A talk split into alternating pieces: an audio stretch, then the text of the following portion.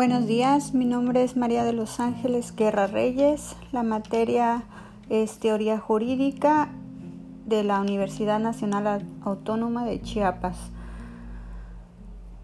¿En qué consiste el ionaturalismo?